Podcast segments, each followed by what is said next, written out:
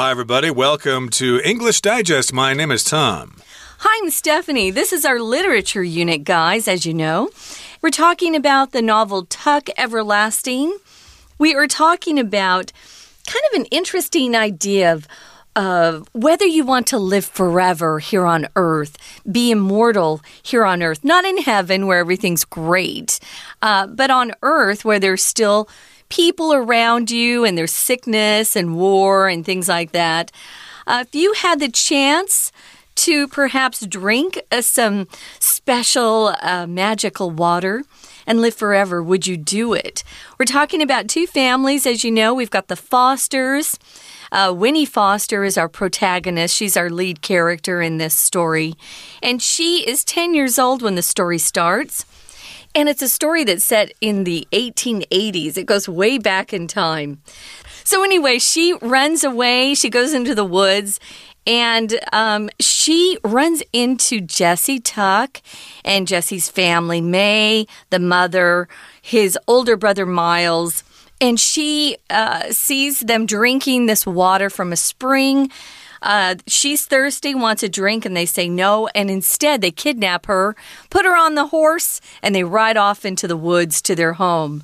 Um, now, we've also got another character, Tom. Who's this guy in the yellow suit? Yeah, we don't quite know. He came to their house earlier asking about a strange family. Uh, the Fosters didn't know what he was talking about.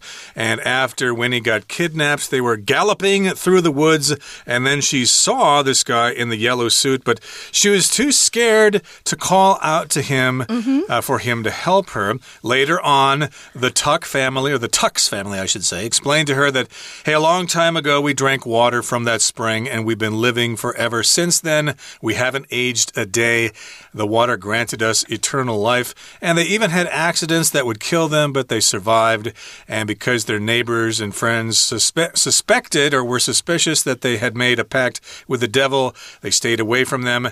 And now the Tucks live in an isolated and friendless nightmare. So I suppose maybe living forever isn't such a good thing after all. Okay, let's continue to summarize what's happening in our story, all about morality and immortality in the book Tuck Everlasting. Let's listen. Angus Tuck, the patriarch, warns Winnie that no one must ever discover the spring. If they did, they'd exploit it and sell the water to those who would embrace eternal life. The consequences for humanity would be a disaster, as this would disturb the essential and natural life cycle. Little do the Tucks know that the man in the yellow suit follows them home. He steals their horse rides back to Tree Gap and proposes an arrangement. He'll lead the authorities to Winnie in exchange for the Foster's woods. The Fosters reluctantly consent. The man arrives at the Tuck's home before the police do. He announces his intention to sell the water at patent medicine shows. He'll hire the Tucks as performers in public stage demonstrations, where he'll make them prove their inability to die. When they refuse, he threatens to force Winnie to drink the water. Horrified, May hits the man with a rifle, rendering him unconscious. He later dies, and Angus envies the man's death. May is found guilty of murder and jailed. She'll be publicly executed, exposing the Tuck's secret. Winnie and the other Tucks help May escape jail. Before they leave Tree Gap, Jesse gives Winnie a bottle of spring water. He suggests drinking it when she turns 17 and joining them. Weeks later, Winnie sees the toad again. She pours the spring water on it to defend it from a vicious dog. Seventy years pass. The Tucks return to Tree Gap. They locate Winnie's grave, which says she was a beloved wife and mother, dying at 78. As they reflect on the happy life Winnie likely had, they see her immortal toad hopping along. Okay, guys, we've got a new character here in day two Angus Tuck. Now, Angus Tuck happens to be the dad. Uh, they're calling him the patriarch. He's actually married to May. So he appears for the first time. If you're a patriarch, you're kind of the head of the household, you're the oldest male figure. And he warns Winnie that no one must ever discover the spring. If they did, they'd exploit it. If you exploit something, you take advantage of it. They would take advantage and sell the water to those who would embrace eternal life. We know for a fact that there are lots of people out there that want eternal life, um, that will do anything for eternal life. Uh, actually, a lot of our uh, celebrities are into that. So, yeah, um, he doesn't want anyone to find out about it. The consequences, the results for humanity would be a disaster. Humanity just refers to all of us. So, if people were to get their hands on this spring water that gave, gave them eternal life, it would be a mess. So humanity just refers to all of us, the human race. And it would be a disaster. Why? Why would it be a disaster, Tom? Well, it would disturb the essential and natural life cycle. So, of course, the world operates because people and living things live and die, mm -hmm. and then we get replacements and things like that. If everybody could live forever, there'd probably be massive overpopulation. Uh, we'd run out of food, and that would be a big disaster. And yes, we need to have this essential, important, natural life cycle maintained. Yes, in order to continue continue having the world as a healthy place, people got to live and they got to die too. So if you talk about disturbing something, that means you bother something and you make it behave in a way that it didn't want to in the first place. Now, of course, if you've got a big test coming along and you're studying at home in your room and the neighbors downstairs downstairs decide to have a big party and sing karaoke, well, that's going to disturb you. Mm -hmm. uh, you're not going to be able to concentrate concentrate on your studies. You may pound on the floor to get them to stop, but of course, they're going to ignore you. They probably will. So, moving on to the second paragraph, it says, Little do the Tucks know. Sometimes we use that phrase, little did someone know, or little do someone know, to suggest that there's something happening that no one, uh, the other people in this story are unaware of, but they should know because this person's probably going to cause problems or cause trouble later.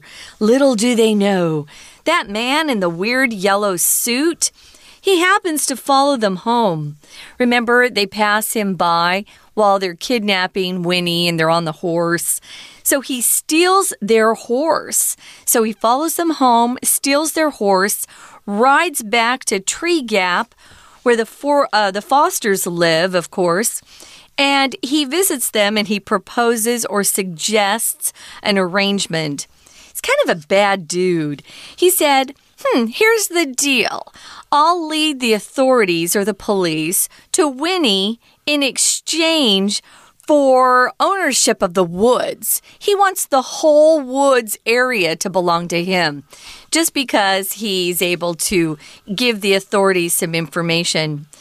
Well, of course, the, the Fosters don't want to give up the woods, but it's Winnie and they love Winnie, so they reluctantly consent. If you do something reluctantly, guys, you really don't want to do it.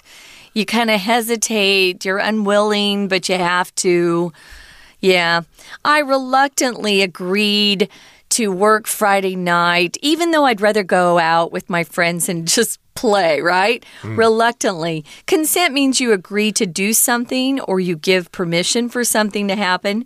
Here it just means they agree to this proposal that the man in the yellow suit has made. Right, so this is kind of blackmail here. The yeah. man in the yellow suit is saying, Well, I'll tell you where your daughter is if you give me your woods that you own. And they probably have no choice but to consent or to agree to this agreement. Okay, so again, reluctantly means they didn't really want to, but they had no choice. Uh, they reluctantly conceded or consented to this arrangement. Now, the man, the guy in the yellow suit, mm -hmm. arrives at the Tucks home before the police do. So maybe he's got some magic power or something. He's able to travel to their home before the police can get there. Remember, this took place a long time ago. The police probably had to ride on horses or something, and they were quite slow. And the man in the yellow suit announces his intention to sell the water at patent medicine shows.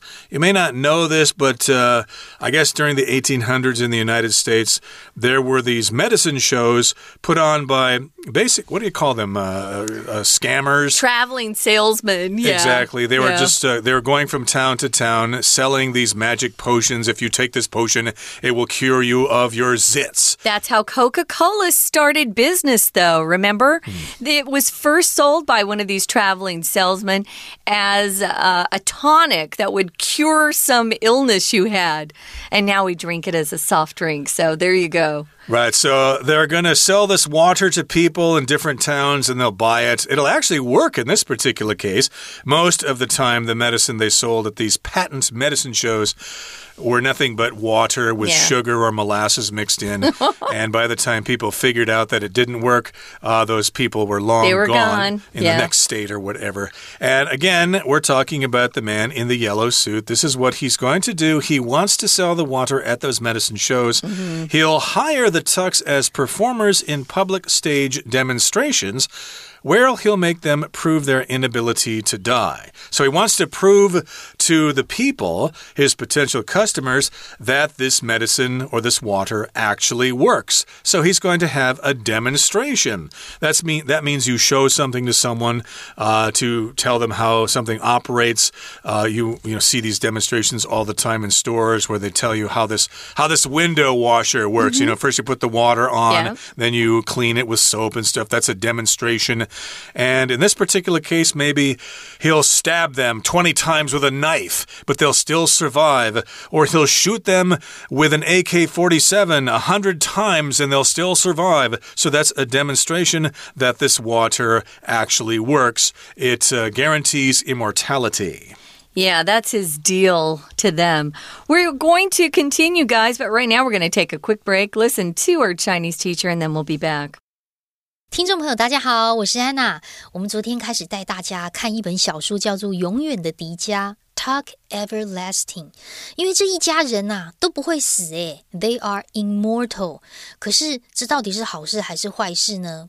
好，我们故事啊，昨天说到有一个正常人叫做维尼，被 Tuck 一家人掳走了，因为维尼知道了泉水会给人永生这一件秘密。好，那么之后呢，到底故事怎么发展？我们赶快来看一下第一段。当这一个 Tuck 一家人把维尼掳走、掳回家之后啊，一家之主 Angus Tuck，我们来看到又出现了另外一个 character，另外一个角色。Tuck 的父亲呢，这个一家之主警告维尼，绝对不能够让任何人发现这个泉水，因为如果正常人发现之后呢，一定会把这个泉水卖给想要接受永生的人。但是这不行诶，因为这会干扰整个自然的生命周期，这个 life cycle。好，在第一段当中有很重要的所谓英文当中假设语气。假设语气到底是什么啊？其实它就是对事实相反陈述当中动词必须要做的变化。例如，在第一段第二句，我们在描述故事本来先用现在式，但是在第二句当中看到的是与现在事实相反的陈述。那既然与现在事实相反，在英文当中动词都用过去式，所以我们看到的如果 if 后面的动作用的是过去式，if they did。这里的 did 当然指的就是上面的那个发现泉水这件事情，discover 这个动作。如果人真的发现泉水的话，他们就会滥用泉水，然后卖给想要接受永生的人。所以逗点之后，they 的一撇 d 很重要。这个一撇 d 是 would，就是将会如何如何的助动词。可是将会做某事是不成立的，因为大家都没有发现，所以它还是一个与事实相反的陈述，就不能用 will 哦。will 的过去式叫做 would，所以我们看到这句话叫做假设语气，其实它真正要表达的是 do 这个动作跟 will 这个动作都不能用现在式，要用过去表示与事实相反。好，那么这个假设语气我们了解了之后呢，就可以证明了，至少到目前为止，只有维尼跟 Tuck 一家人知道泉水的这个秘密。那后来呢，还有很重要的一个时间关键点，就是说，当维尼被 Tuck 一家人掳走的时候，其实 Tuck 家族不知道那个穿黄色西装的男子也跟着他们一起回家。诶，在第二段的第一句特别小心哦，这里是一个倒装句。那个倒装句呢，请把 little 这边特别的把它圈起来，因为 little 在英文当中啊，它被视为是一个否定字。这个否定字就是很少很少，少到几乎没有。否定字如果放在句首，那么句子就会形成倒装。倒装的意思就是看起来好像疑问句，诶，原本句子的 no 是动词，那 no 如果要形成像疑问句一般，就只能借助动词啦。所以我们看到的是 little do the ducks know，后面的 that 到句尾是 no。知道的受词，所以这句话如果不倒装，本来应该主词就是 the talks。No little that，再到句尾，那现在就形成了倒装，是因为 little 是否定字的关系。那么这个穿黄色西装的男子跟着他回去怎样呢？其实穿黄色西装男子偷了他们的马，然后骑回维尼的家，告诉他家人说：“我知道你女儿在哪哦。”提出一个协议，而且呢，他还说他要带领相关单位去找维尼，可以，但是呢，有一个条件，就是 Foster 他们家的树林要交给他。那 Foster 为了要找到自己女儿，就心不甘情不愿的，只好同意了。不过呢，这名穿黄色西装的男子居然在警察到达之前就先到 Tuck 家，诶，而且还说他要在专利的药品展当中啊。贩卖这种可以让大家永生的水的这种意图，他会聘请 Tuck 家族作为表演者参加公开舞台的展示，让 Tuck 一家人证明自己没有办法死。诶，我们看一下第二段第三句，在这句话当中有个限定用法关系子句，但是小心哦，这里的限定用法关系子句的官复。好，我们先把第二段第三句的先行词找出来，在大概中间的地方，public stage。Demonstrations 就是公开的一种展示。Where 到句尾可以左右挂号，而 Where 指的是在前面先行词这个地点，也就是说，Where 等于的是 and in the public stage demonstrations。We're going to take a quick break. Stay tuned. We'll be right back.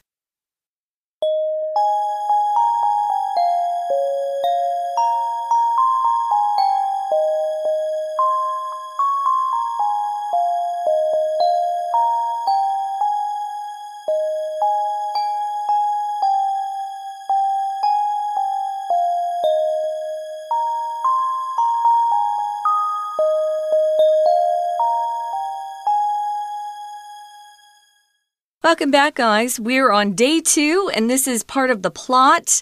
When we started, we were introduced to a new character, Angus Tuck. He's the patriarch, uh, the father in this family. is married to May, and he warns Winnie that no one must ever discover the spring.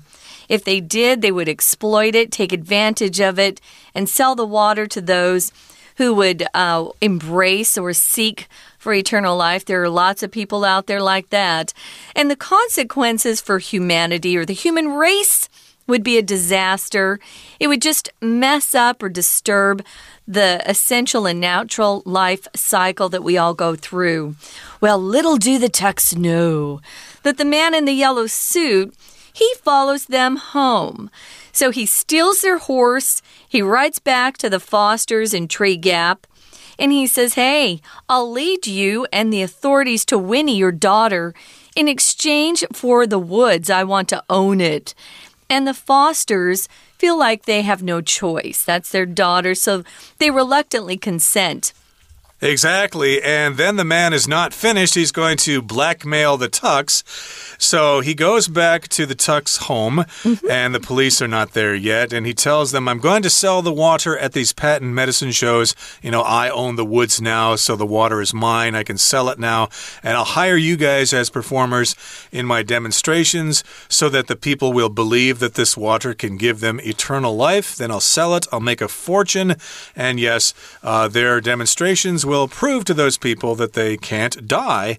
But, uh, you know, the Tucks, I guess they got their morals and they refuse to this deal. They, they refuse to accept this deal or this arrangement. They turn him down, basically.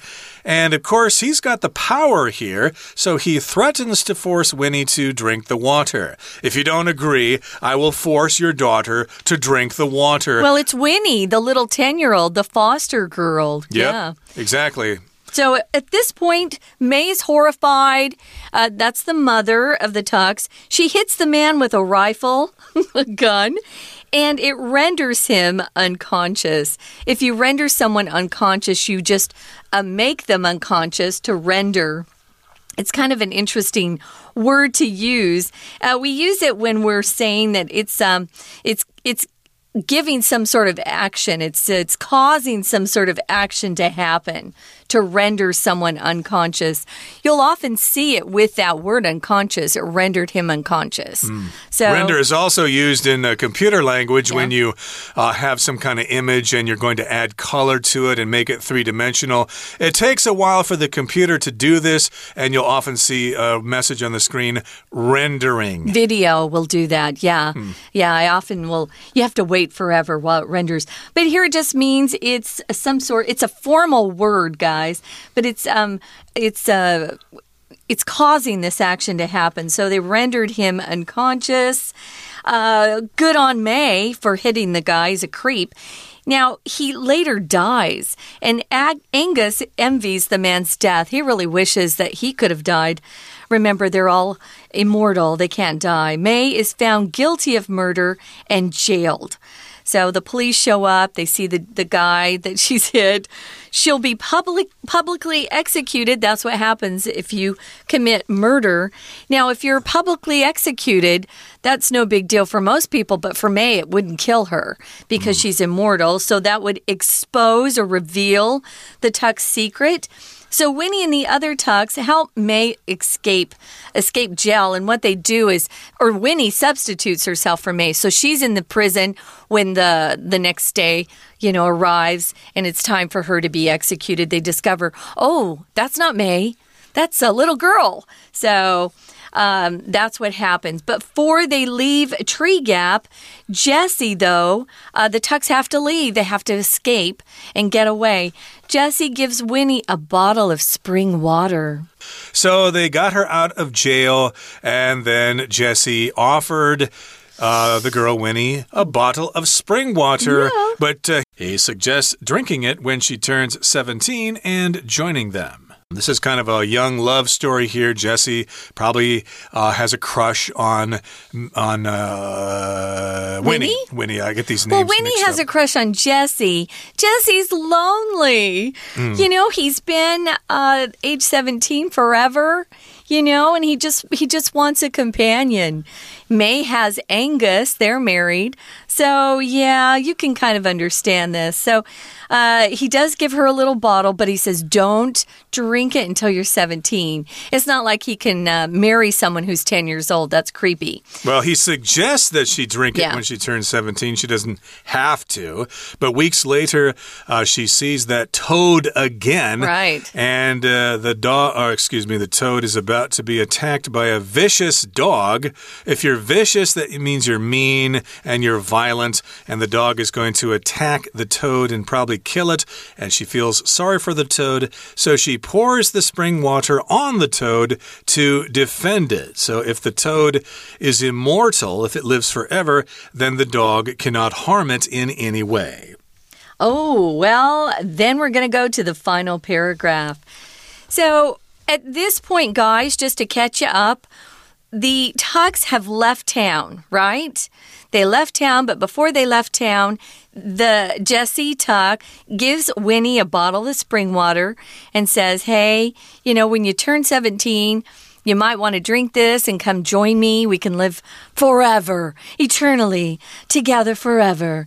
Um, and then they take off. Now, weeks later, before we move to the final paragraph, again, Tom talked about this. Winnie sees that toad again. Remember, I said it would come back to be important. She pours the spring water on it because a vicious dog has decided to attack the toad. She's just trying to defend her little toad friend. So I, I, my question to Tom, and maybe if you read the book, you can find this out. Did she intentionally get rid of the spring water? Had she made the decision at that point that she would never drink it? Or did she just need to use some water at that point to defend the toad. Or it could have been some kind of symbolic gesture to the toad because she told the toad that she wanted to escape the family. So maybe there's some significance to that. But in any case, she did pour the water on and the it's toad. gone. Uh, Yeah. and I'm also wondering how much water there was in the bottle. Maybe if she poured just a little bit on the toad, that would be enough. But unfortunately, she poured all the water on the toad, so she left none for herself. And next, 70 years pass by. We go 70 years into the future. And the Tucks return to Tree Gap. They've been living away for a while. Mm-hmm. And they look around. Where's Winnie? Well, they find her grave in a cemetery. And the tombstone says she was a beloved wife and mother, dying at the age of 78. Cool. So she had a normal life. It says here, as they reflect on the happy life Winnie likely had, they see her immortal toad hopping along. If you reflect on something, we use this word to talk about thinking deeply about something and usually something that's already happened in the past. You reflect on choices you made in the past or you reflect on, you know, the decisions you made, whatever. You think deeply about it. Now, they um, reflected on the happy life Winnie likely had. They don't know for sure, but you know, it looks like she had kids. Uh, she was a wife, a mother. How wonderful. And then they see that little toad. We're describing the toad as being immortal.